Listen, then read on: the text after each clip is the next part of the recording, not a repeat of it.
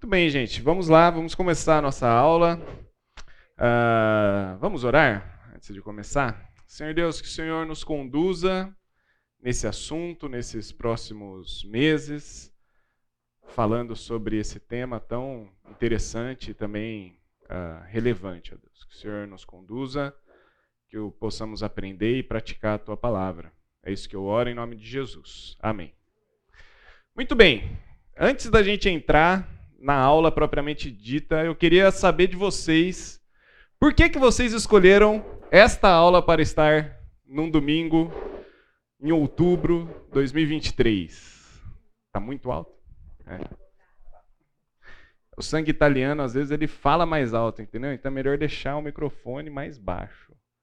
Será que eu consegui? Consegui? Consegui? Beleza. Muito bem. Por que, que vocês estão nessa aula aqui?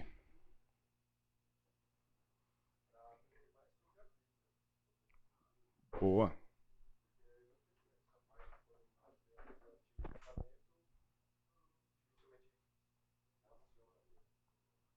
Legal. Então, entender uma relação entre o Antigo e o Novo Testamento. Quem mais? Vai lá, Luiz.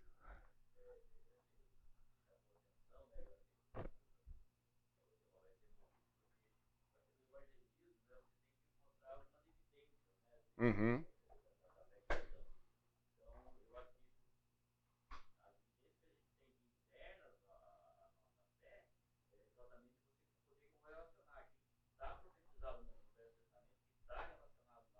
Isso. Legal. Comprovação de uma coisa com a outra. Muito bom. Mais alguém gostaria de compartilhar?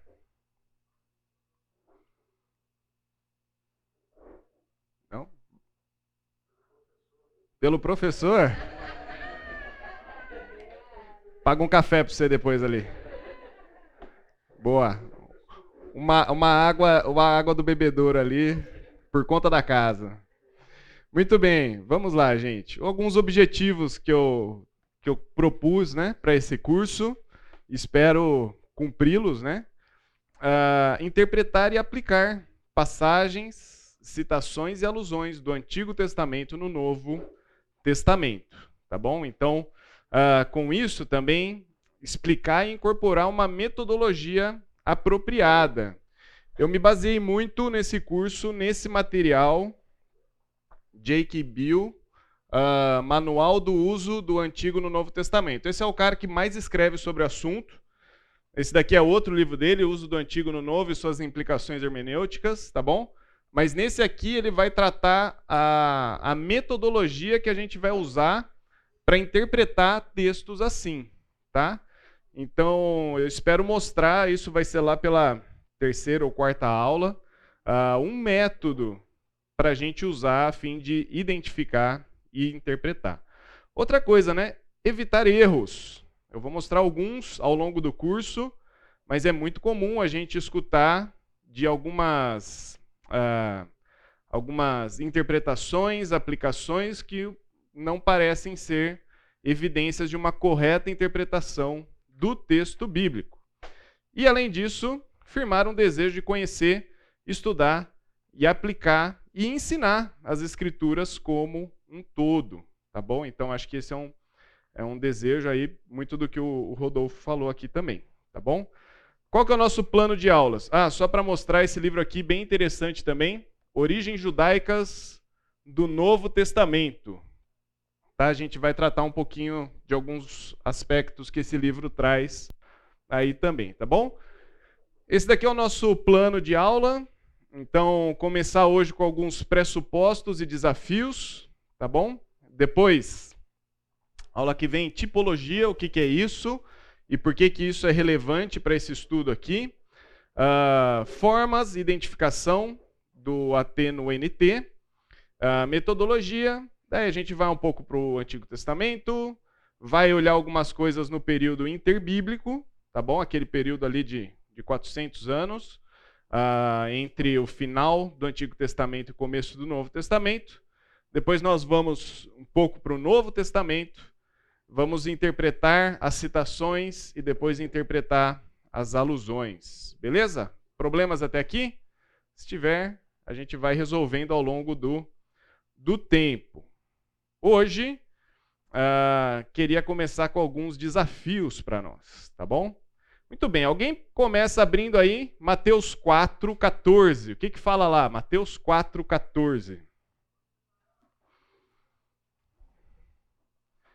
E a outra pessoa já abre Isaías 9, 1 e 2.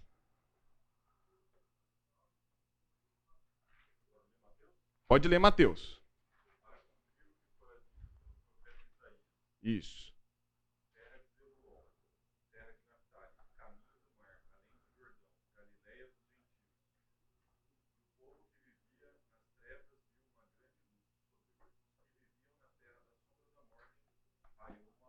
Muito bem. Texto aí de Mateus. Alguém abre Isaías 9, de 1 a 2. Uhum.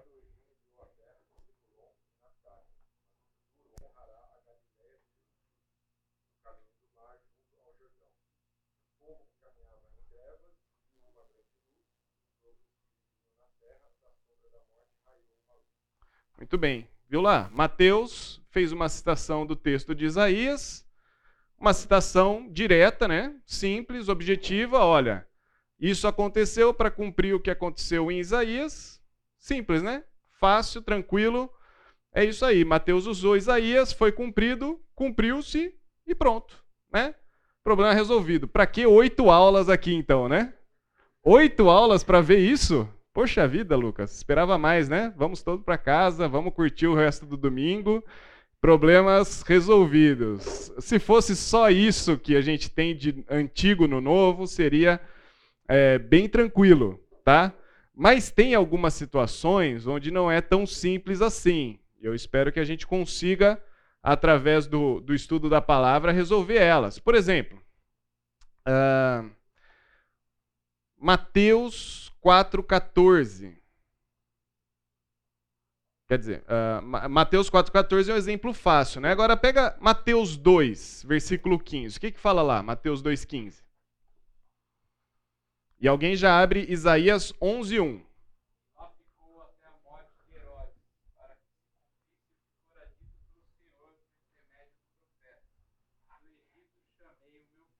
Muito bem, olha só, né? Então Mateus falou que se cumpriu o que foi prometido pelo profeta, do Egito chamei o meu filho. Aí vai ter uma nota aí no seu na sua Bíblia, né? Vai ter uma marcação mostrando esse texto está fazendo uma citação a Isaías 11:1. Alguém abre Isaías 11:1. O que está falando? Oséias. Oséias 11:1. O que está falando Oséias 11:1?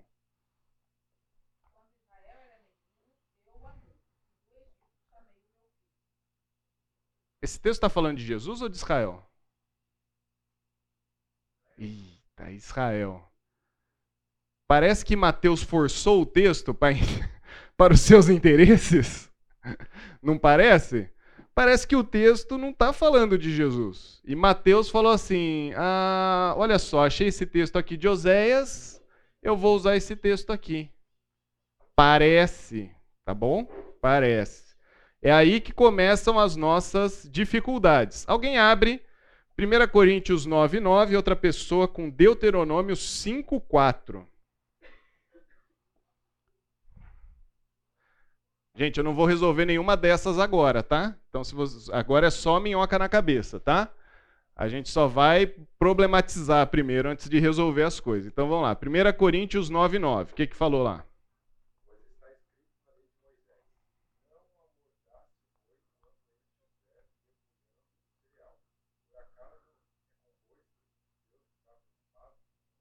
Olha só, que texto esquisito, né? Lê o versículo 8 também. O que está falando no versículo 8?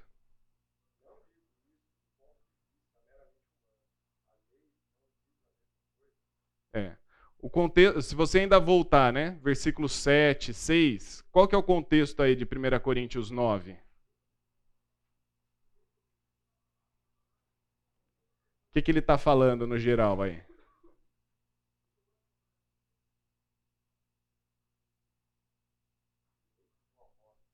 Direitos de um apóstolo.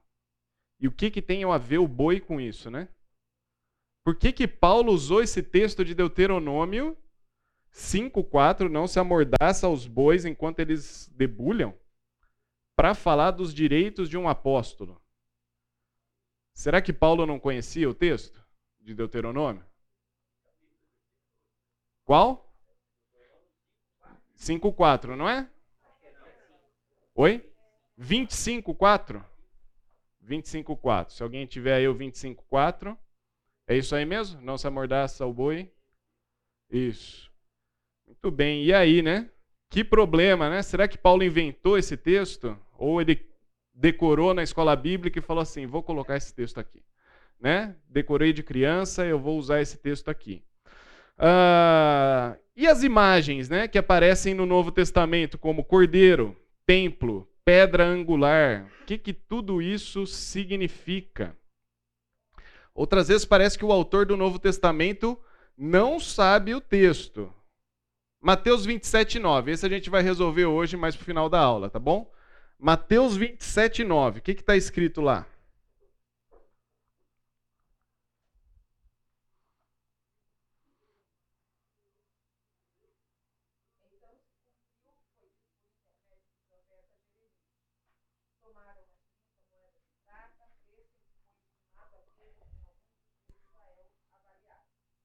Muito bem. Legal, né? Se cumpriu o que foi dito pelo profeta Jeremias, só que esse texto não está em Jeremias. Esse texto está em Zacarias. E agora? Mais problemas. Né? A mesma coisa acontece em Marcos. Para que se cumprisse o que foi dito pelo profeta Isaías. Só que não está em Isaías esse texto, está em Malaquias. Oxe. Essa é a melhor expressão que eu podia ter também. Será que é isso mesmo? Oxe, e agora? Como que a gente resolve, né? Ah, e tem outros textos que a gente vai ter que brigar com eles. Judas, capítulo 9. É, capítulo 9, versículo 9. Só tem um, um, um capítulo, né? Judas, versículo 9.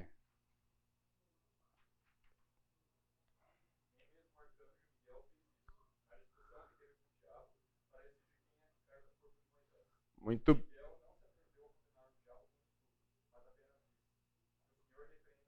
Muito bem. E aí, onde que está esse texto lá no Antigo Testamento? O personagem está lá, certo?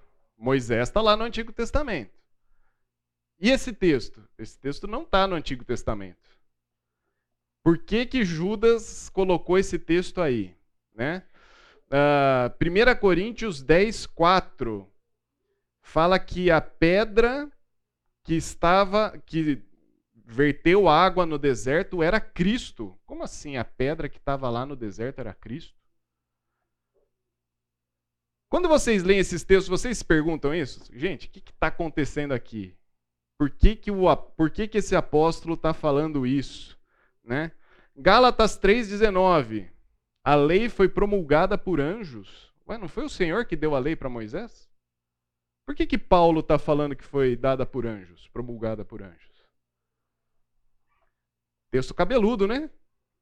Cabeludo. Pois bem, só problemas, só problemas. Não vou resolver nenhum deles agora, exceto Mateus e Marcos lá no final. Mas eu espero que ao longo do bimestre a gente consiga resolver todos esses problemas aqui, tá bom? Ah, dúvidas até aqui? Perguntas? Deu para colocar bastante problema na cabeça? Certo? Deu? Beleza. Você viu só? Não vai dar para voltar para casa logo depois da primeira aula, né? Vai ter que vir nas próximas aulas ver como a gente resolve essas pendências aqui, tá bom? Uh, gente, eu não coloquei nenhum texto de Hebreus por, por porque o curso de Hebreus está aqui do lado, tá bom? Então, se você quiser, ah, mas minhas perguntas são só sobre Hebreus, legal? Tem o curso inteiro aqui tá bom? A gente vai tratar os outros textos do Novo Testamento que falam do Antigo Testamento. Uh, antes da gente entrar nos pressupostos para estudar, o... esses daqui são os desafios, certo? São muitos desafios. Uh, tem, tem texto que a gente vai ter que olhar alguma coisa que foi escrita que está fora das Escrituras, do Antigo Testamento, tá bom? Tem coisa que a gente vai ter que olhar o que será que o autor do Antigo Testamento estava pensando, ou do Novo Testamento estava pensando. As intenções autorais, elas vão ser muito buscadas, tá bom? Antes disso, antes da gente entrar, como é que você, ah, como é que é o processo da gente estudar as escrituras? E é um pouco do que a gente vai fazer aqui ao longo desse curso, tá bom?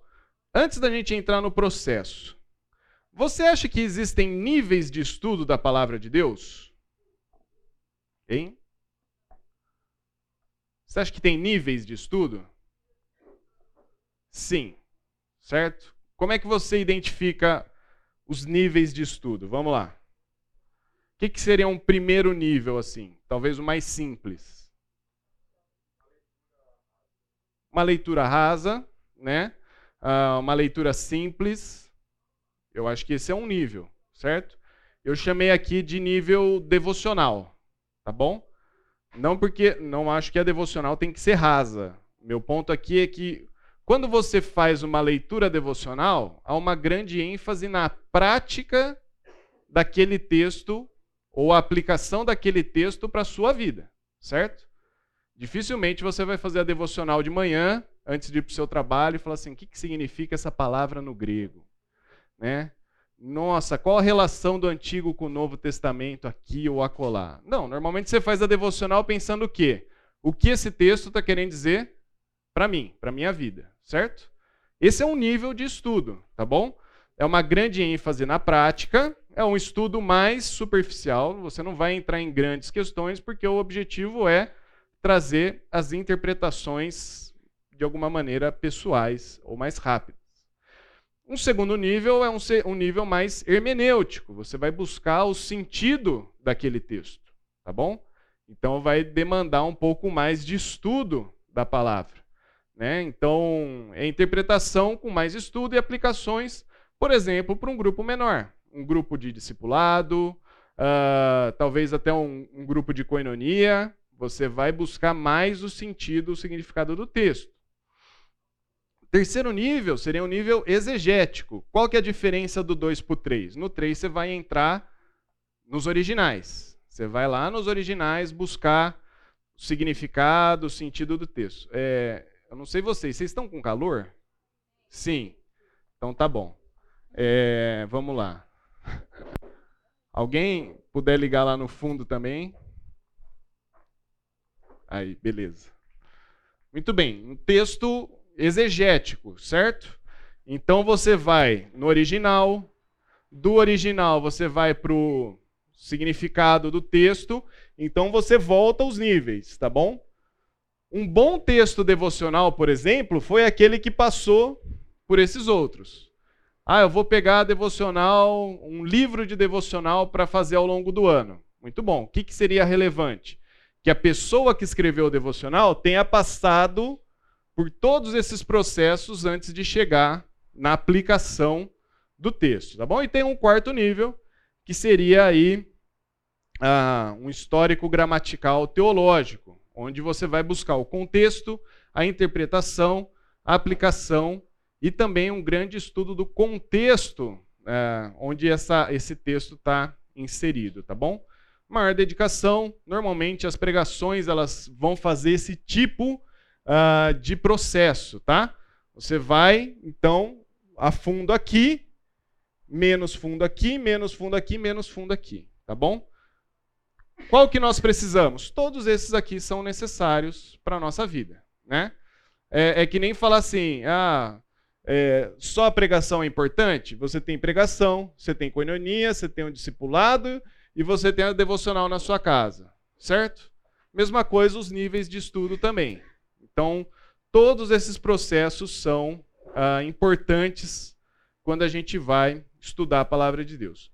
Por que, que eu estou falando isso? Porque, de alguma maneira, nós vamos trabalhar muito em alguns desses níveis, tá? Então, essa, esse curso, eu quero sair daqui para cá e, e vai e volta, tá bom? Então, a gente vai tentar ver o texto. Algumas vezes a gente vai ter que ir para o original. Ah, mas não sei nada de grego e hebraico. Tudo bem, nem eu. Não, brincadeira, tem que saber um pouco, né? Mas a gente vai lá estudar um pouquinho do original também, porque tem coisas interessantes para a gente ver no original, no sentido, no significado das palavras, tá bom? Ah, como seria então um passo a passo para a gente estudar um texto bíblico indo até o fundo, né? Indo mais fundo, né? Primeiro, ler em várias versões. Isso seria muito importante. Você pegar uma versão mais formal, que seria uma revista e corrigida, até uma versão mais atualizada, né? Como a NVT é. Irmãos, tem cadeira aqui na frente, não fiquem constrangidos, pode vir. Agora que já falei, né? Agora. É... Analisar o contexto. Muito bem, o contexto é muito importante, certo? Quando esse texto foi escrito, quem escreveu o texto, para quem esse texto foi escrito, né? Ah, qual o contexto religioso daquela época, qual o contexto cultural daquela época, e também da própria passagem. Lembra, a gente viu um texto aqui, 1 Coríntios 9,9. Não amordace uh, o boi enquanto debulha. Mas o texto está falando do quê? Está falando de oferta para o apóstolo. Poxa, peraí, por que está falando de oferta para o apóstolo na mordaça no boi enquanto ele debulha? Né? Uh, precisamos olhar o contexto. E por isso daqui vai ser um pressuposto que eu vou colocar já já para a gente, tá? Por mais que uma passagem parece não fazer ligação nenhuma entre os contextos, nosso, nosso desafio vai ser interpretar as passagens dentro do contexto dela, tá bom? Interpretar fora do contexto é o famoso pretexto, tá? Então, pretexto para você falar qualquer coisa que você quiser. As passagens ela tem um contexto e eles foram respeitados. Ah, mas a passagem do boi que o Paulo falou lá não tem nada a ver. Opa, pera lá. Nada a ver ou tem a ver? Eu acho que tem a ver. A gente precisa estudar a fundo para descobrir, beleza? Tem um contexto que foi res respeitado. Uh, fazer um estudo das ideias e das palavras. Poxa, isso daqui é muito interessante, tá? Quais ideias estão sendo repetidas? Que palavras aparecem nesse texto que fazem sentido para um todo, né? Existe algum argumento que está sendo apresentado aqui? Qual que é esse argumento, né? Quais são os assuntos teológicos que a gente consegue pensar a partir do texto que a gente está estudando? Ah, o que, que esse texto significou? Certo? Isso daí é interpretar o texto. O que, que esse texto significou? O que, que a pessoa que escreveu quis dizer com aquele texto? E o que esse texto significa para nós hoje, tá bom? Então, não sei se vai dar para enxergar aqui no, no quadro, mas quando a gente interpreta, tem três situações aqui, tá bom? Você tem o autor do texto, você tem o texto, e você tem você aqui, o leitor. Opa! Beleza? A letra é feia mesmo, né? Não é grego, viu, gente? É português mesmo. Uh, vamos lá.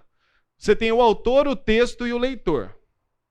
Nosso estudo aqui, você está lendo o texto, perguntando para o autor o que significa, para depois haver uma ponte onde você vai trazer o significado para os seus dias. Existe é, presente hoje um modo de ler as escrituras que chama é, The Reader's Response, ou seja, a resposta do leitor. O que, que eles fazem, o Reader's Response? Isso daqui não interessa, isso aqui não interessa. Você lê o texto e tira do texto o que você quer, tá bom? Isso daí dá margem para uma série de heresias que tem presente hoje no, nos nossos dias, tá? Nós não vamos fazer isso aqui. Tá? Isso da, ah, nós vamos buscar aqui, ó. O que, que o autor quis saber? Ah, mas o autor já morreu, Paulo já morreu, né? Moisés já morreu, mas Deus é o Deus vivo. E a escritura é um, tem dois autores, o autor divino e o autor humano. E esse autor divino pode nos ajudar nessa tarefa aqui, tá bom? Então, esse é o nosso desafio. Saber, lendo o texto, as intenções autorais que o que significou até chegar nos nossos dias, o que significa para nós hoje. Beleza, gente? Perguntas até aqui? Isso aqui é novo ou tá ok? Tá ótimo, então tá bom. Vamos lá. E no fim você vai concluir, né? Seu estudo, né? Concluímos que, né, o texto significa tal coisa. Texto que está em quase todos os para-choques de caminhão do Brasil. Tudo posso naquele que me fortalece. Certo? Filipenses 4,13. Está tá em todos, todos, todos. É? Legal. Muito bem. E aí? Vamos ler em várias versões diferentes esse texto. Né? Há alguma diferença nesse versículo? Qual o contexto que está lá? Aí você vai precisar ler um, um comentário ou uma introdução ao livro de Filipenses, onde você vai ver que Paulo está preso. Essa carta é chamada de Carta da Alegria. Né? A igreja está passando por grande perseguição. Ah, tem uma tradução literal. Posso tudo no que fortalece a mim. Né? Pareceu um pouco esquisito essa forma de falar, mas é o, o jeito literal que está sendo colocado. A interpretação, mesmo nas diversas, nas diversas dificuldades, Paulo podia confiar no Senhor, pois ele o fortalecia em cada situação, fácil ou difícil. Lembra o contexto? O que, que vai falar no versículo 10? O que, que vai falar no versículo 11? O que, que vai falar no versículo 12? Paulo está mostrando que ele já teve tudo e já não teve nada. Que ele soube viver bem e mal. Pá, pá, tudo. E a conclusão é o versículo 13. Tudo posso naquele que me fortalece. Aquele texto está dentro de um contexto onde Paulo está trazendo um significado. Né? Qual que é o ensino teológico? Que o Senhor está fortalecendo os seus servos diante de todas as dificuldades. Qual que é a aplicação? O Senhor também nos fortalece hoje para vivermos as nossas diversas situações.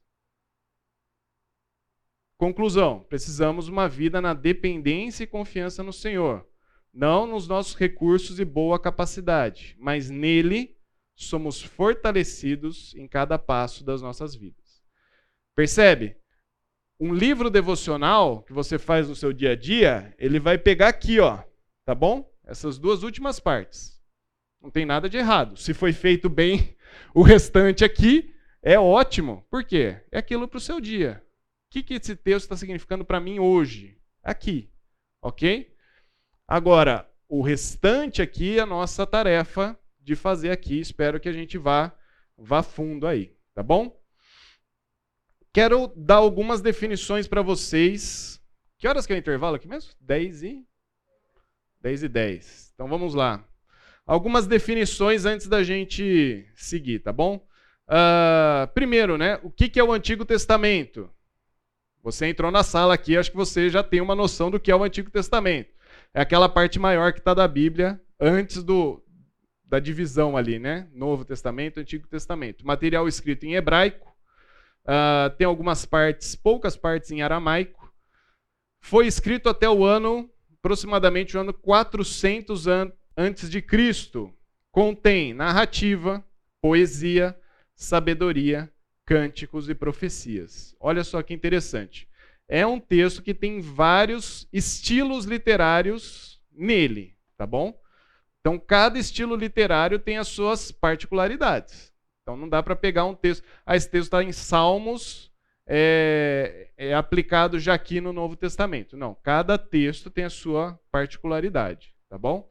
Uh, literatura apócrifa, o que, que, é isso? Né? Bíblia dos católicos normalmente tem uh, alguns livros a mais e a gente costuma chamar eles de apócrifos.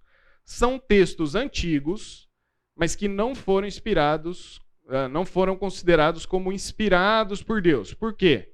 por vários motivos. Por exemplo, coerência interna do texto. O, o próprio texto, o próprio livro, ele é incoerente dentro dele. Tá? Então, ele tem uh, coisas que não se sustentam. Incoerência externa, ou seja, com a Bíblia como um todo. Então, é um livro que está trazendo um ensino que não, não tem nada a ver com o restante das Escrituras. Uh, por vezes também você vai ter literatura pseudopígrafa. Olha que nome bonito, né? Para dar para o seu filho aí. Ah, no caso, uma filha, né? Termina com A, né? Pseudopígrafa. Vem cá, pseudopígrafa. Mas na verdade significa ator falso ou desconhecido, tá bom? Então não é um bom nome, não. É, significa o quê? Não sabe quem foi o autor, tá bom? Ou não tem confirmada a autoria do texto.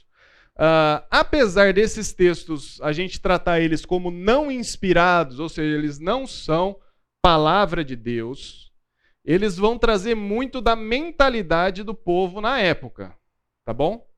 Então, em algumas situações eu vou trazer um texto apócrifo. Você fala, oh, Lucas, herege, né? O que, que você está fazendo com esse texto aqui na escola bíblica? Não é Bíblia. Já vou deixar claro, está registrado aí. Não é Bíblia, tá? Mas o que, que ele traz? Ele traz o pensamento das pessoas naquela época. Tem texto com grandes expectativas messiânicas. O Messias está vindo. O Messias está vindo. Mas ele está dentro de, sei lá, Macabeus. E Macabeus não é um livro inspirado por Deus. Nós sabemos isso. Mas esse ponto é interessante. Por quê? Porque ele nos ajuda a criar links, links importantes com o Novo Testamento. Tá bom? Causei muita muito trauma para alguns de vocês, não? Beleza? Sem traumas, vamos seguindo então. Pessoal, fique à vontade para levantar a mão, perguntar, brigar, reclamar, tá bom? É, se for brigar, a gente briga lá fora, porque aqui dentro está filmando, tá? Vamos lá. Literatura intertestamentária ou do judaísmo. Outro material muito interessante que vai até o ano 400, 500 depois de Cristo, tá bom? Esses materiais são relevantes porque eles mostram ah, o porquê, por exemplo, os fariseus rejeitaram a Cristo. Porque os saduceus acreditavam naquilo que eles acreditavam. Tudo isso está dentro dessa literatura aqui, tá bom? Do judaísmo. Uh, vamos lá, mais algumas definições. Mishnah é a tradição dos sábios. É um comentário do Antigo Testamento. Então, algumas vezes, Jesus critica essa tradição, falando de tradição dos homens, né, e não a lei de Deus. Tosefete, acréscimos a Mishnah. Talmud de, Jerusalém, por exemplo, contém a Mishnah, a Tosefete e os acréscimos da Mishnah, chamados de Gemará, tá bom? Então, nomes esquisitos, mas eles têm a ver com essa literatura intertestamentária aí, tá bom? E a Midrash, que é um comentário bíblico de tópicos sobre cada texto das Escrituras. Lembra? Jesus vira e mexe vai falar e criticar esses acréscimos. Esses acréscimos são leis que são comentários, que são comentários da lei de Moisés. Ou seja, criou-se várias regulamentações sobre vários aspectos da vida. Para quê? Por que será que foi criado isso? Você tem que lembrar que houve um contexto onde o povo de Israel foi para o exílio, porque eles não estavam seguindo a lei do Senhor. Qual que foi a resposta deste povo que foi para o exílio? Precisamos mais leis. Percebe? Precisamos de mais leis. Por quê? Moisés deu a lei e a gente não cumpriu. O que, que a gente precisa agora? Ter mais lei. Será que a gente não cumpriu porque no sábado a gente andava dois mil passos? Então vamos colocar uma lei: só pode andar dois mil passos no sábado. Assim a gente não vai descumprir essa lei. Fala, Vitinho. A, a Torá significa os cinco primeiros livros da Bíblia. Tá bom? Então a Torá é um livro sagrado, é a escritura, são cinco livros de Moisés. A gente, quando a gente entrar principalmente no Antigo Testamento, a gente vai ver essas divisões hebraicas. Torá, é, agora fugiu o nome porque fugiu mesmo, mas tem três divisões no livro hebraico, tá bom? Que são que é a lei, os profetas e os escritos, tá? Então a gente divide em a gente divide mais por, por temas, estilos, né? Profetas maiores, menores, livros poéticos, lei e narrativa. Hoje o nosso Antigo Testamento é dividido assim. A Bíblia hebraica não é dividida assim. Ela é dividida em leis, escritos e profecias, tá? Então essa parte lei é a Torá. Então a Torá a gente mantém ela. A Torá é a lei do Senhor, tá?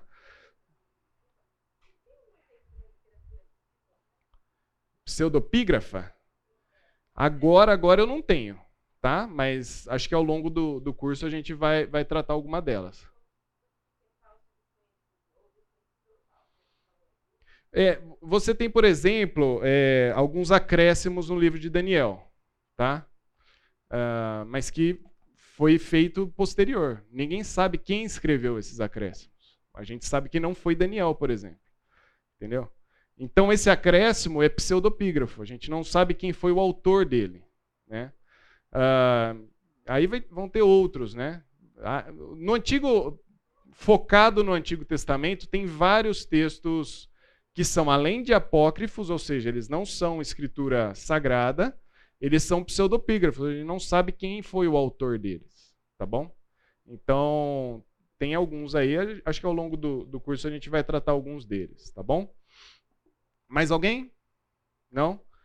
Então, beleza. Então, percebe? Uh, isso daqui já mostra algumas coisas.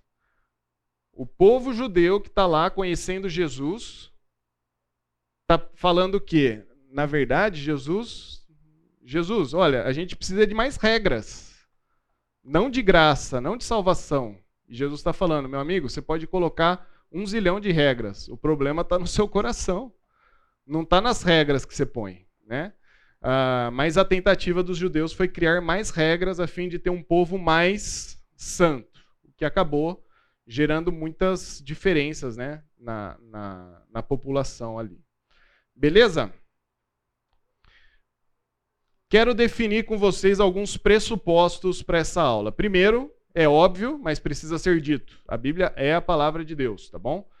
2 Timóteo 3,16. Toda a escritura é inspirada por Deus e útil para o ensino, para a repreensão, para a correção e para a instrução na justiça. 2 Pedro 1, 20 e 21.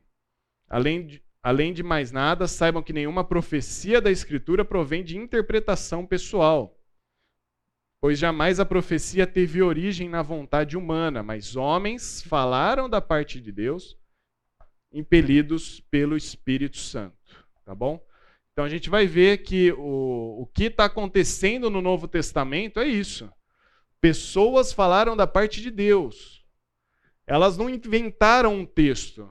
Deus soprou isso para elas, né? inspirado. Essa ideia foi soprado pelo Senhor. Cada autor tem seu estilo, tem seu jeito de escrever, tem suas características próprias, mas tudo isso foi inspirado por Deus. Beleza? Até aqui, todos juntos? Pode falar.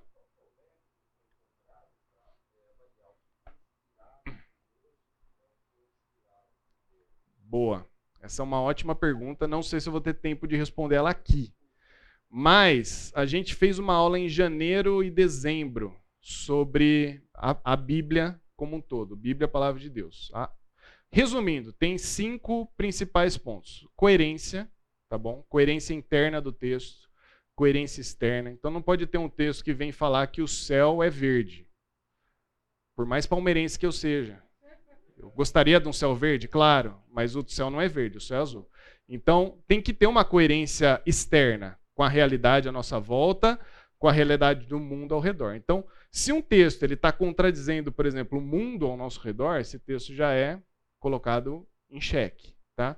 Uh, coerência interna do próprio texto. Então, sei lá, Deus Deus está dando uma ordem clara numa parte do livro e na outra o próprio próprio Senhor está se contradizendo. Opa, esse texto tem alguma coisa errada nele. Né? Ah, estudos arqueológicos e da própria história. Então tem vira e mexe a gente vai encontrar uma arqueologia que dá base para esse livro uh, sustentar, né? sustenta esse livro. Uh, e você vai ter uh, autores conhecidos, autores que são, de fato, personagens reais que aconteceram. Você vai ter história comprovando esse, esse livro. Então, esses são alguns aspectos, vamos dizer assim, uh, externos, tá? Como comprovar que esse texto. É, o que a gente chama de cânon das escrituras, tá? O que, que é a ideia do cânon? A, a, a medida, tá? A medida é essa. O que está fora dessa medida, a gente desconsidera como livro. Tá bom? Sayuri.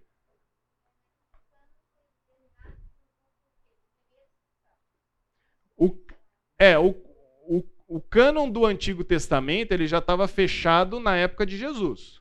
Já estava fechado nos 39 livros do Antigo Testamento. Então, os judeus já tinham os 39 livros como livros sagrados. Tá?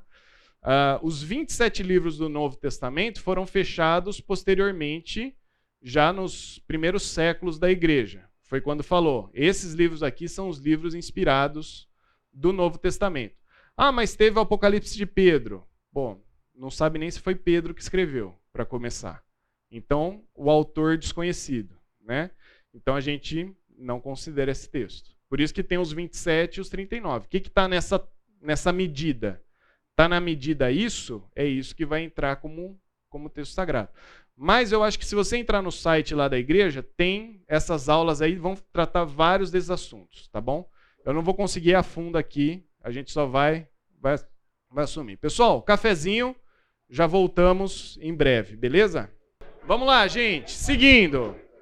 A Bíblia, então, é a palavra de Deus. A Wélida levantou uma questão muito legal, eu queria compartilhar com vocês, tá?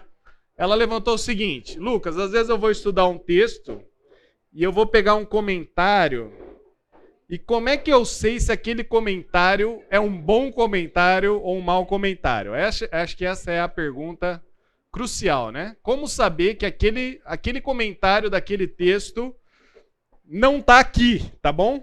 cara inventou uma interpretação e está simplesmente colocando.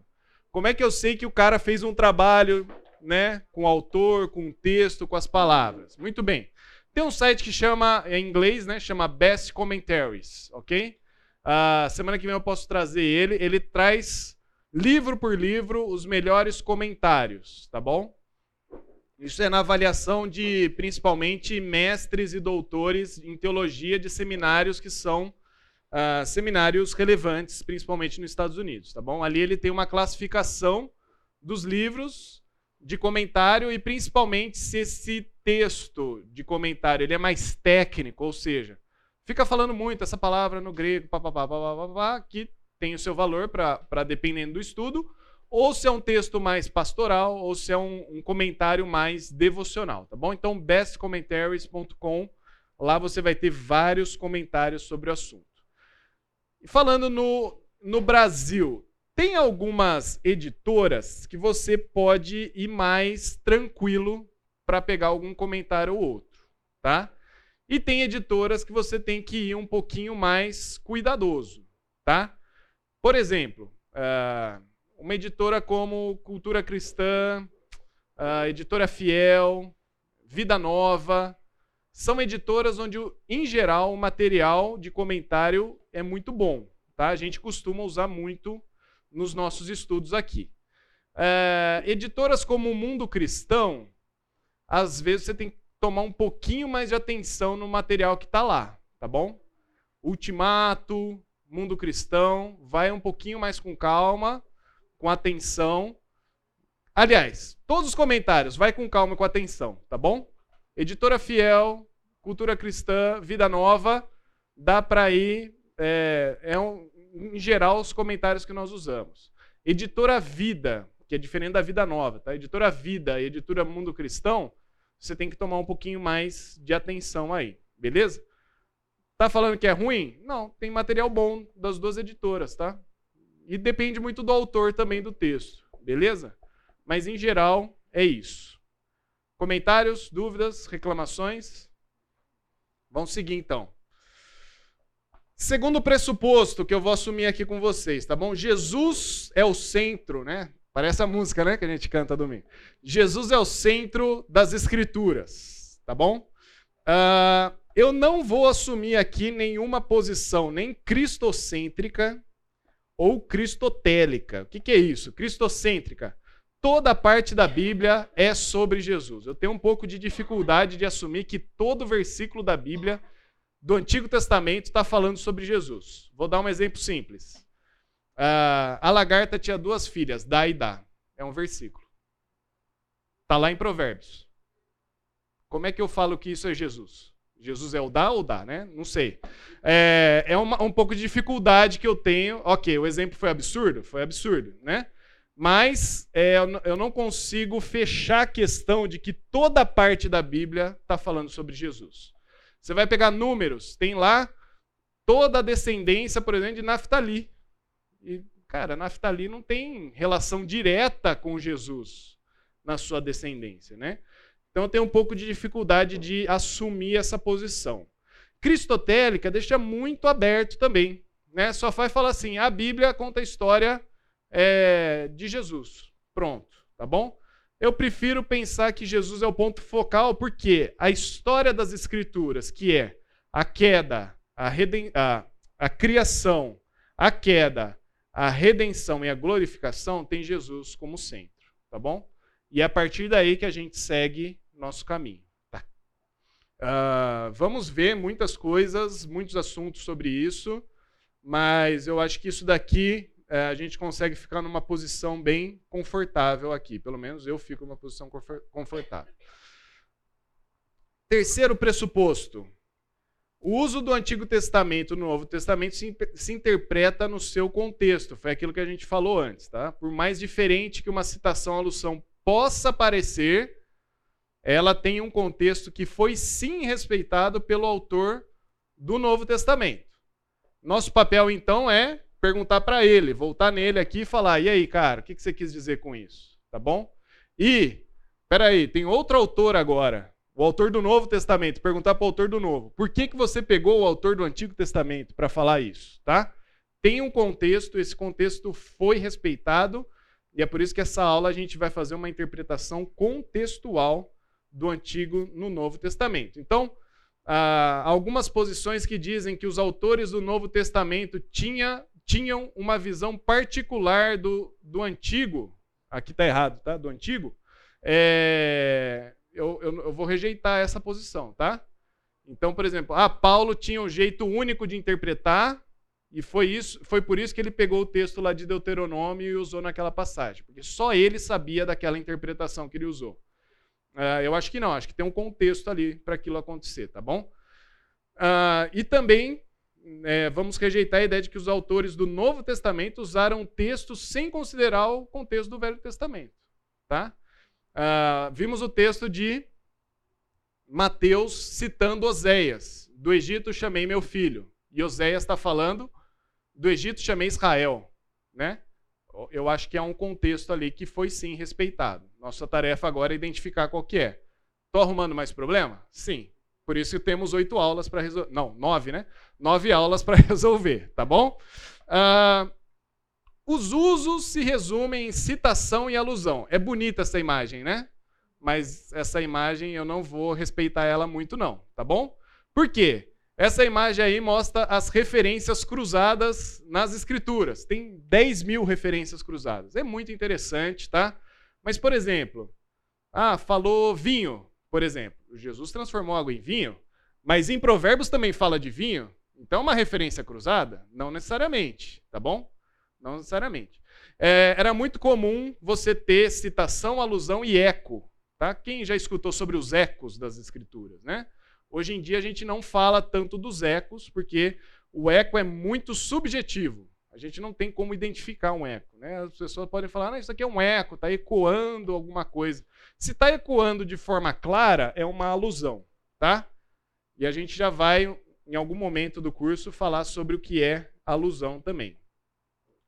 Ah, sobre isso aqui, tá bom?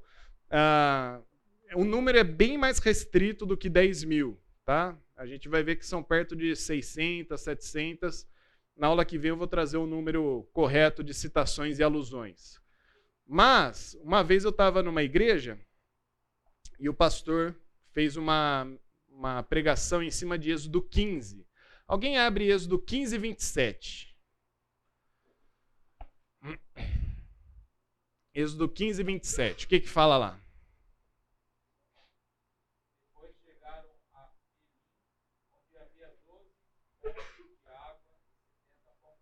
Muito bem.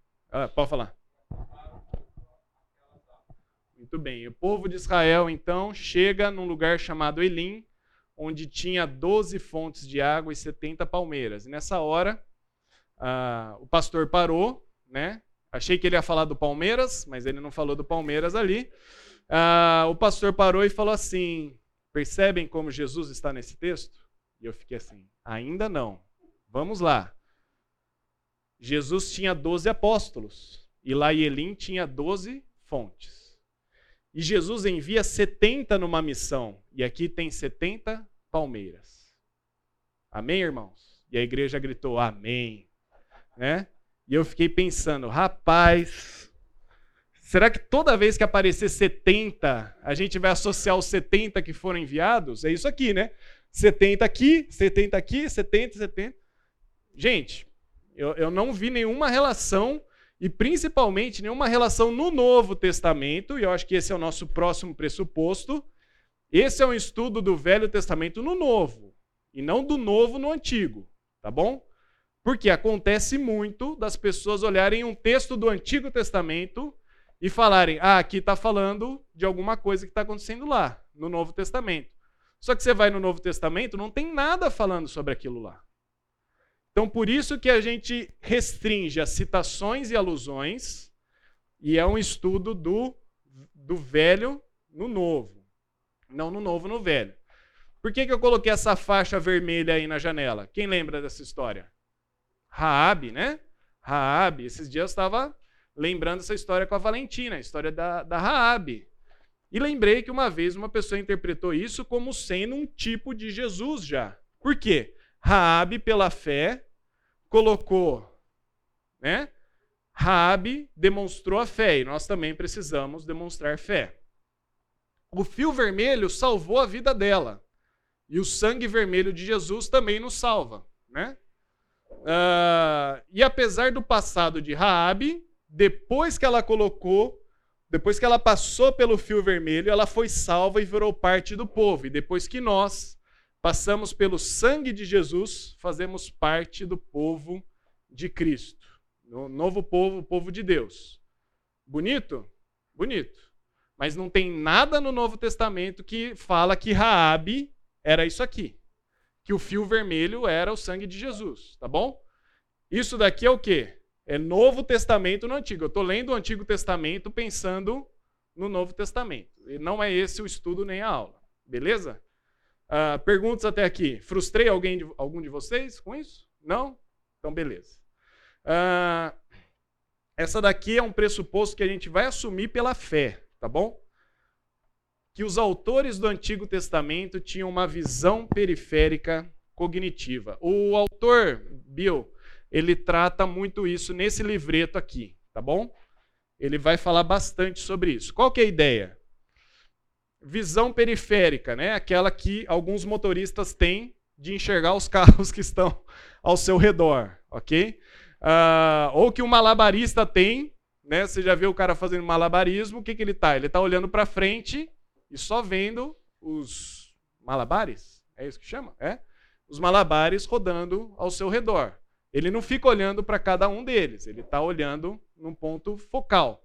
A ideia aqui é semelhante a essa, tá bom? O autor do Antigo Testamento, ele está passando, escrevendo sobre uma situação próxima, mas há algo maior ao fundo, tá bom? Então isso que é uma visão periférica, tá bom? Vou dar um exemplo, Salmo 22, 1. Quem lembra? Esse texto é famoso. Jesus fala na cruz: Deus meu, Deus meu, por que me desamparaste? O autor do salmo, ele está falando de uma situação próxima. Está passando por uma situação de aflição. De alguma maneira, há uma situação maior sendo projetada na, na sua visão periférica. Tá bom? Por quê? Como é que a gente pode assumir isso? Porque Jesus vai usar isso depois lá na cruz. Deus meu, Deus meu, por que me desamparaste? Então, há uma visão maior sobre alguma coisa que foi dita a início numa situação. Beleza, pessoal? Tranquilo? Vamos ver um estudo de caso? Toda aula eu pretendo trazer um estudo de caso para a gente ir avaliando, tá bom? E estudando junto aqui. E você pode também trazer, caso você queira, Lucas, você vai tratar de tal texto, tal passagem, tal situação? Pode trazer, vamos tentar ver se a gente consegue, às vezes, junto resolver aqui, beleza? Então fiquem à vontade. Ah, ali está o texto na minha devocional, não entendi nada. Vamos trazer. De repente, não naquela aula, numa próxima a gente vai, vai tentando resolver. Primeiro estudo, começar tranquilo. Marcos 1, versículo 2 e 3. Alguém lê aí para mim, por favor. O texto está aí. Só quero dar uma descansada aqui.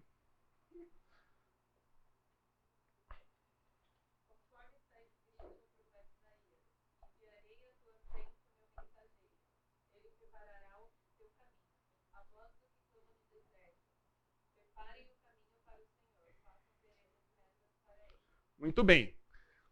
Na sua Bíblia, tanto de papel quanto celular, deve estar um asterisco ou uma letrinha pequena e deve estar apontando para essas referências lá embaixo. Quais que estão? Quais são as referências que estão lá embaixo?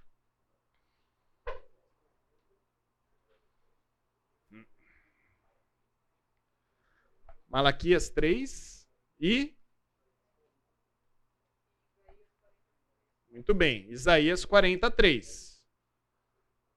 Qual o problema que nós temos que resolver aqui? Mateus está falando de Isaías ou de Malaquias? Ou dos dois, né? O texto de Malaquias é esse aí. Vejam, eu enviarei o meu, meu mensageiro que preparará o caminho diante de mim. Então, de repente, o Senhor que vocês buscam virá para o seu templo, o mensageiro da aliança, aquele que dirá virá, diz o Senhor dos Exércitos. Isso daí é o texto de Malaquias. Essa primeira parte, enviarei o meu mensageiro, é semelhante a essa primeira parte aqui, certo? Enviarei à frente o meu mensageiro. E aí, Isaías 43. Prepare o caminho para o Senhor, façam no deserto caminho reto para o nosso Deus. Que também, volta aqui, né? Prepare o caminho para o Senhor, façam veredas retas para ele. Esse daqui é o mais tranquilo para a gente resolver, tá bom? Por quê? Versículo 2 está falando de Marcos. Ah, versículo 2 de Marcos está falando de do texto de Malaquias, enquanto o versículo 3 está falando sobre Isaías. Mas Marcos só fala de Isaías. Será que ele esqueceu do outro? O que, que vocês acham? Ou não tem problema nenhum só falar do Isaías? Estou criando problema à toa aqui. Pode ser. O que, que vocês acham, galera?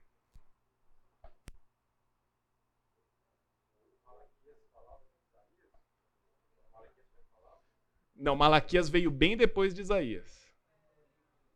Ah, não, um versículo, o, o primeiro versículo é, um, é, uma citação de Malaquias. E o versículo 3 é uma citação de Isaías.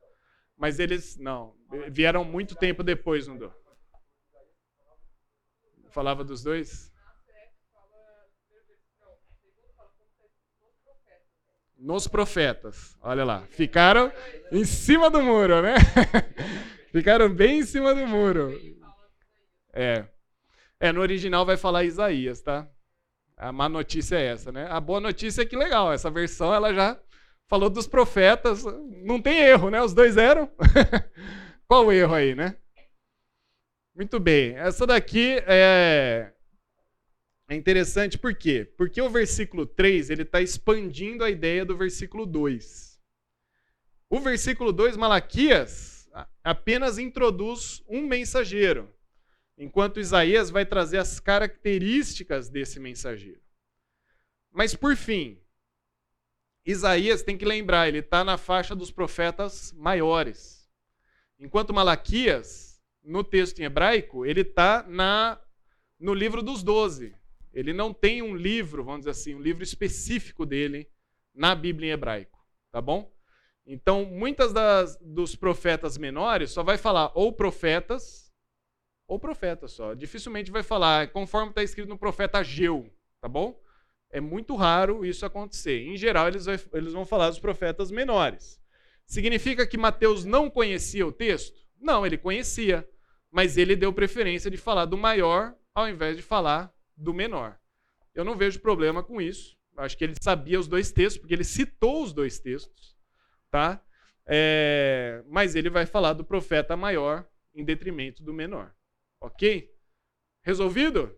Não, nosso estudo bíblico não para aí certo? E agora, qual o objetivo do autor do Novo Testamento, que era Marcos, usar dessa dupla citação para essa passagem? Lembra, nosso estudo não termina em resolver esse problema. Nosso estudo tem que continuar. Por que, que Marcos está falando dessas duas passagens? Qual o objetivo dele? O que está no contexto aí? O que, que tem de Marcos 1, de 1 até 8. pregação de João Batista. Então, Marcos começa o seu evangelho apresentando João Batista. João Batista não era um personagem comum ou qualquer. Por quê? Porque Marcos estava falando que ele é cumprimento de profecias. Qual que era a função do João Batista, então? A função do João Batista é ser o último profeta relacionado à ideia do Antigo Testamento, tá?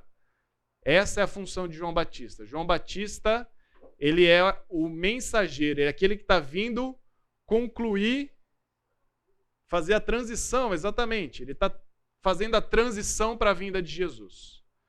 A marca da mensagem do, de João Batista é muito semelhante à marca dos profetas do Antigo Testamento uma mensagem de arrependimento. Vocês estão fazendo coisas erradas, vocês precisam se arrepender. Essa era a marca da mensagem de João Batista. Ah, mas e a salvação? Está vindo. Eu estou preparando o caminho para a salvação. A marca da mensagem de João Batista é arrependimento. Ele estava expondo o mal, mas agora de uma maneira diferente, porque o Messias está chegando. Né? Ele é aquele que, a voz que clama no deserto, né? Preparem o caminho. Palavras-chave, palavras-chave, né, no texto aí, caminho e confissão ou arrependimento. Então, a citação foi usada para comprovar que João Batista era um mensageiro real, um arauto, aquele que iria trazer a mensagem de que o rei estava vindo, estava vindo aquele que o povo tanto esperava. Né? Qual que é a mensagem dele? O Messias está chegando, Cristo está chegando. Sua mensagem de batismo é para que as pessoas se arrependessem e elas estivessem prontas para a chegada do Messias. E aí, isso significou lá. E agora para nós? Para nós, o caminho já está preparado, porque Cristo veio nós somos chamados sim ao arrependimento. Parte da nossa pregação do evangelho envolve falar dos nossos pecados, se arrepender dos nossos pecados. Mas agora não é apenas uma situação de arrependimento dos nossos pecados, mas mostrar que há uma solução em Cristo. Há uma salvação, porque Cristo já veio. Assim como João Batista, nós também temos um papel de proclamar, de sermos esse arauto, ou mensageiro real, mas não de apenas levar uma mensagem de arrependimento, mas também uma mensagem de salvação, que é providência de Deus em Jesus. Beleza? Pessoal, é isso que nós pretendemos fazer ao longo do curso, tá? Resolver a situação da citação da alusão é parte do processo de estudar as escrituras. A escritura continua quando a gente quando a gente chega às, às aplicações práticas, e aqui tem várias, né? Ler um texto como esse de, de Marcos tem que nos abrir os olhos. Para quê? Para a nossa pregação também. Vocês já repararam como tem sido a pregação do evangelho por aí? É comum, né? Eu escuto algumas pregações uh, de alguns líderes bem mediáticos, onde não envolve nada sobre arrependimento. O ser humano é incrível, fenomenal. O ser humano é demais. Todo mundo é magnífico, né? Você é o centro de tudo, né? A gente está falando aqui Jesus é o centro, mas não. Você é o centro, né? Tudo é sobre você. E não tem arrependimento, né? Não tem confissão, não tem salvação. Vai salvar do quê? Se você é o mais importante de todos, né? Uh, ponto aqui é, poxa, João Batista ensinou sobre arrependimento. Jesus, vira e mexe, vai falar sobre arrependimento, mas apontando para a salvação também. Então, além de nos arrependermos, nós temos que crer na mensagem de salvação. Beleza? Perguntas até aqui? É, quando Malaquias e Isaías usam esse texto, eles estavam apontando para isso que João Batista para isso que Marcos usou? Ou, ou não? O contexto era diferente? Então, é aquilo da visão periférica lá, tá? Então, eles têm uma situação presente, mas na visão periférica deles tem algo maior a ser concretizado, tá bom? Então, esse algo maior só vai ser concretizado quando Marcos escreveu, quando Mateus vai escrever, tá? É, então eles têm uma situação, uma situação presente, mas tem algo além disso, tá? Mas aí para fazer alusão ou citação, você precisa ir naquele texto também entender. E naquele texto, sim, sim. Tá. Eu aqui não quis entrar ainda no texto, no contexto lá, tá bom? Quis resolver esse problema, quem foi que escreveu o quê, tá bom? Mas o nosso estudo vai envolver voltar no contexto do Antigo Testamento, entender o contexto. É um pouco do que eu vou fazer nesse caso aqui, tá bom? Mateus 27, 9. O que, que fala lá, Mateus 27, 9? Opa, vai lá. Por que, em João, quando ele vai entrar nesse texto, ele pergunta primeiro para João Batista, é, estão perguntando para João Batista se ele é profeta, ele fala que não. E aí ele entra nessa citação? No texto em? Em João, em João ele pergunta. Lê lá para gente. É em João 1, 21. Perguntaram-lhe então. É, é, então, quem é você? É Elias? Ele disse, eu não sou. É profeta? Ele respondeu, não. Finalmente perguntaram: Quem é você? Dê-nos a resposta para que levemos aqueles que nos enviaram. Você, o que diz acerca de si próprio? João respondeu com as palavras do profeta Isaías: Eu sou a voz que clama no deserto. Muito bem. É, vou tentar responder de uma maneira simples, pode ser mais complexo que isso, tá? João não se via como um profeta na, no ofício de profeta mas ele tinha a função de profeta. São duas coisas diferentes aqui, tá bom? Uh, o ofício de profeta era a, a, a tarefa. O, o, profeta ele era incumbido disso, tá? Ele era aquele que ia escrever os textos, ele ia escrever as profecias. Uh, João não se via nisso. Ele estava numa função profética, que era o quê? Desse arauto, dessa proclamação, tá bom? Uh, se você for para é, Efésios 4, versículo 10, vai falar que Deus nos deu dons espirituais. Deus nos deu os dons de profetas, inclusive, está lá no texto de Efésios 4. Significa que a gente tem o ofício de profecia? Não. As profecias já, já se encerraram nas Escrituras. Mas nós temos uma função profética, que é apontar os erros, as falhas, mostrar o caminho para o arrependimento. Então, uh, dentro disso, é, João Batista ainda está no Antigo Testamento. Então, essa, essa é a ideia que eu queria trazer, tá bom? Ainda que ele não se via no ofício de profeta, ele tinha uma função profética relacionada ao fim do Antigo Testamento. Beleza? Resolveu? Resolveu?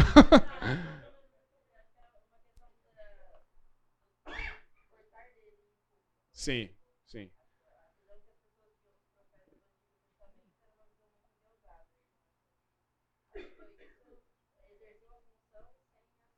O ofício, exatamente, sem ter o cargo. Espera aí que a Sayuri está antes lá. Espera aí. Ah, sim, sim.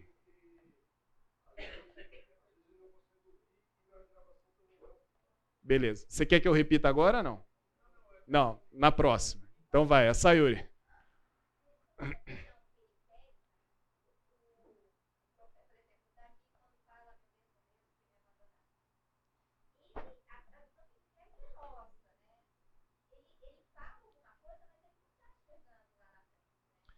É.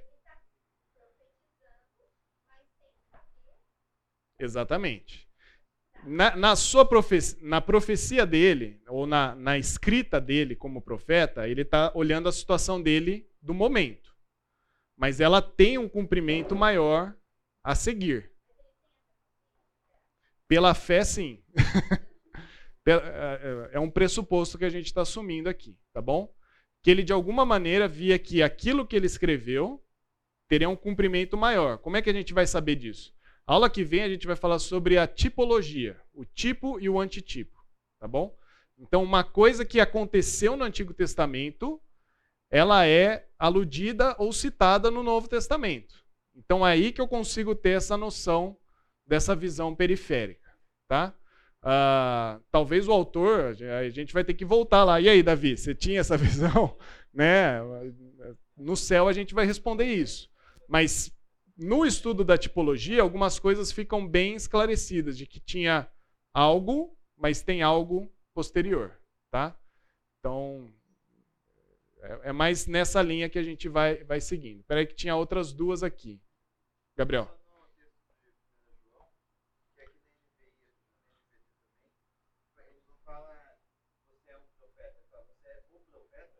Ah, ok. Ah, é, a gente pode olhar depois no original. Exatamente. A pergunta aqui é que no texto em João não está um profeta, mas está o profeta, né? Aí eu não estou com o original aqui para ver, nem era o, o, intuito agora, mas precisa ver depois se no grego esse artigo aí, se ele é, é definido. É definido. Então, se é o profeta, eles estão pensando em Jesus. João Batista, você é o Messias? O profeta? Ele, não, eu não sou o profeta. Beleza, legal. Ainda assim, ele não tinha. Uh, é, João Batista, ele não era um profeta em termos de ofício, novamente. Por quê? O profeta de ofício, ele escrevia os textos, tá bom? A gente não tem nenhum livro de João Batista, tá? Então, ele era um, um, um profeta no sentido de, de tarefa, de função. Uh, Onde que tinha outra pergunta? Aqui, ó. Então, como você falou, essa questão, acho que talvez de contexto e visão periférica. João Batista é, não tinha esse ofício, ele sabia que ele deveria pregar um batismo de arrependimento. Se fosse para resumir muito o que ele fazia, era isso.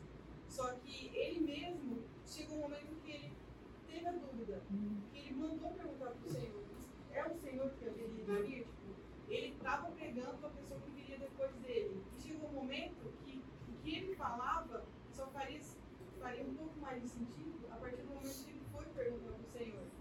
Tanto que o Senhor responde para ele, vai dizer para ele que os cegos estão vendo e o meio está sendo anunciado. Ele, ele parece que também no momento de ter uma visão periférica, ele sabia, ele tinha responsabilidade de pregar algo, anunciar Isso.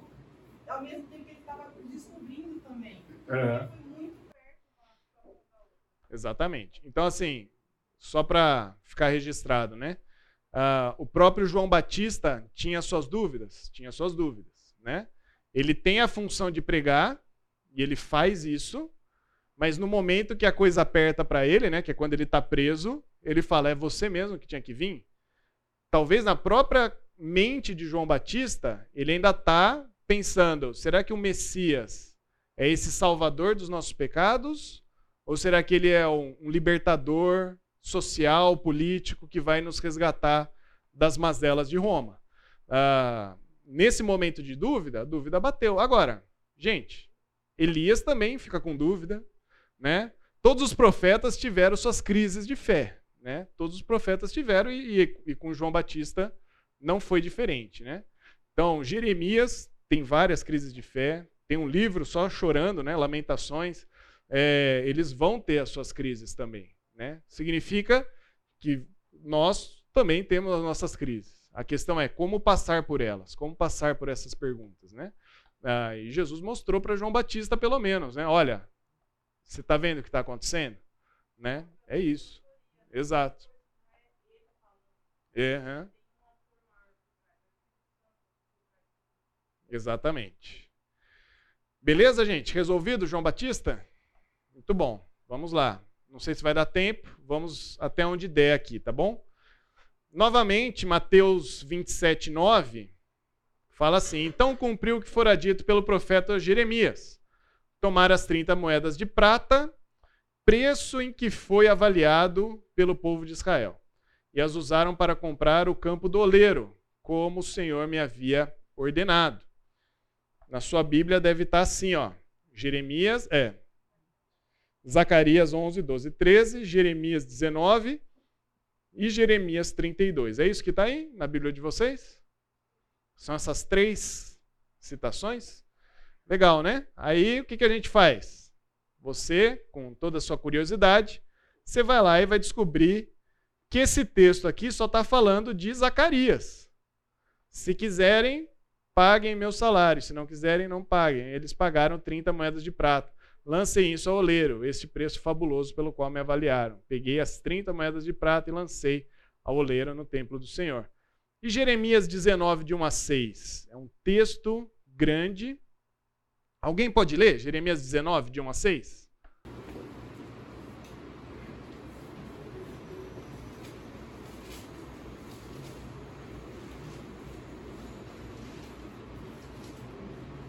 Assim diz o Senhor: Vá comprar um vaso de barro de moleiro, leve com você alguns líderes do povo e alguns sacerdotes, e vá em direção ao vale de Ben-Hinom, perto da entrada da porta dos carros. Proclame ali as palavras que eu disser a você. Digam, ouçam a palavra do Senhor, reis de Judá e habitantes de Jerusalém. Assim diz o Senhor dos Exércitos, Deus de Israel. Sobre este lugar trarei desgraça tal que fará retinir os ouvidos daqueles que ouvirem isso. Porque eles me abandonaram e profanaram este lugar oferendo sacrifícios a deuses estranhos, que nem eles nem seus antepassados, nem os reis de Judá conheceram, e encher este lugar com o sangue dos inocentes. Construíram nos montes os altares dedicados a Baal, para queimar os seus filhos como holocaustos oferecidos a Baal, coisa que não ordenei, da qual nunca falei, nem jamais me veio à mente. Por isso, certamente vêm os dias, declara o Senhor, em que não mais chamarão este lugar o Vale mas Vale da Matança. Muito bem. Vale da Matança né? Vale de Ben Rinon. Por que, que colocaram esse asterisco aí com esse texto, né? É a pergunta que acho que todo mundo está fazendo agora. E a outra pergunta é por que colocaram Jeremias 32? Diz assim: O Senhor dirigiu-me a palavra aos seguintes termos: Haná, Hanameel, filho do seu tio Salum, virá ao seu encontro e dirá: Compre a propriedade que tem em Analote, porque, sendo um parente mais próximo, você tem o direito de, e o dever de comprá-la. Conforme o Senhor tinha dito, meu primo Anameel veio ao meu encontro no pátio da guarda e disse: Compre a propriedade de Analote, no território de Benjamim, porque é seu direito de posse de resgate. Compre-a. Então compreendi que essa era a palavra do Senhor, e assim comprei do meu primo, não vou falar o nome de novo, né? A propriedade que ele possuía em Analote. Pesei a prata e paguei 17 peças de prata. Poxa vida, né? Um lá é 30 peças de prata, aqui é 17, né? Colocamos essa citação aí e a gente ainda não entendeu por que, que Jeremias foi citado. Se tudo que está no texto, conforme a palavra, na verdade é de Zacarias. Ah, mas Zacarias também é um profeta menor, né? Lembra? Também é um profeta menor. Então o menor sempre vai ficar abaixo do maior. Né? Jeremias é o maior. Mas qual texto de Jeremias será que ele está dizendo?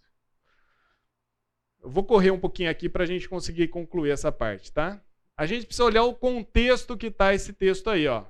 Versículos 5 a 8 de Mateus 27 fala que Judas foi, jogou o dinheiro no templo, saindo enforcou-se. Os chefes dos sacerdotes juntaram as moedas e disseram: É contra a lei colocar esse dinheiro no tesouro. Então vá e compre o campo do oleiro. E esse campo se chamará campo de sangue até os dias de hoje. Então, olha só, o campo do oleiro que ficava em Ben-Rinon virou o campo da matança, o campo de sangue. Então, o texto de Jeremias 19 parece falar com o texto que está acima do versículo 9, o versículo 8, tá bom?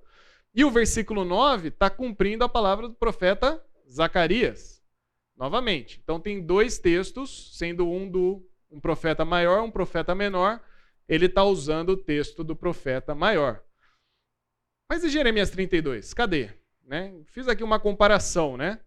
Vamos lá. Campo de sangue com 30 moedas de prata no versículo 6, campo do oleiro, campo de sangue, preço do sangue, certo?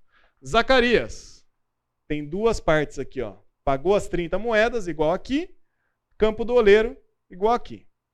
Jeremias campo de sangue ou campo da violência, versículo 6, lá de Jeremias 19.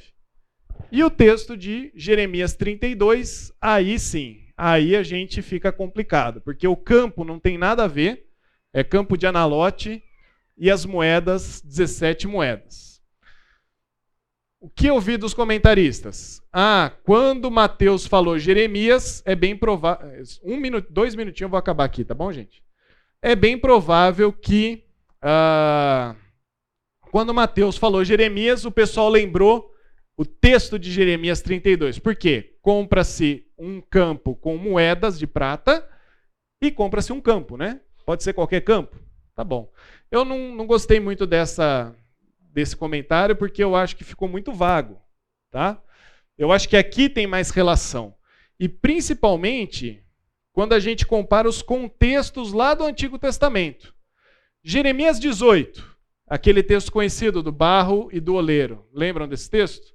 Uh, Jeremias 18, 18. Jeremias passa por perseguição, por ele repreender. Repreender quem? Os líderes do povo. Ele faz uma repreensão aos líderes do povo. Jeremias 19, o campo da matança. Tá? 19:10, um vaso inútil. Versículo 15, obstinação do povo, principalmente obstinação dos líderes de Israel no contexto de Jeremias. 19, 18 e 19. Jeremias 32 já está falando da compra de um campo, da iminente queda de Jerusalém, mas o final do capítulo está falando sobre restauração. E que a compra do campo é um sinônimo que Deus vai restaurar o povo de Israel. Agora, vamos lembrar o texto de Mateus? Está falando sobre restauração ou sobre obstinação dos líderes? O que está acontecendo lá em Mateus? Eu escuto vários burburinhos. São várias alusões aqui, ou ecos. O que está acontecendo no, campo de, no texto de Mateus? e se enforca. Quem pega as moedas e compra o campo? Os líderes, os sacerdotes. Então, meus amigos, está aqui, ó, obstinação do povo igual de Jeremias. Obstinação dos líderes do povo igual de Jeremias. Compra de um campo que vai se chamar campo da matança, igual o texto de Jeremias, campo de sangue ou violência. Então eu vejo muita relação entre o texto uh, de Jeremias 19, tá bom?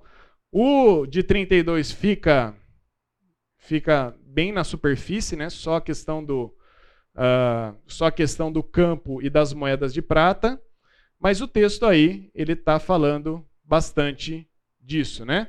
Primeiro, uh, a compra do, do campo da maldade, os líderes hipócritas e obstinados, e aí você tem as duas citações, novamente aquela ideia, dando a citação do profeta maior por referência, tá bom?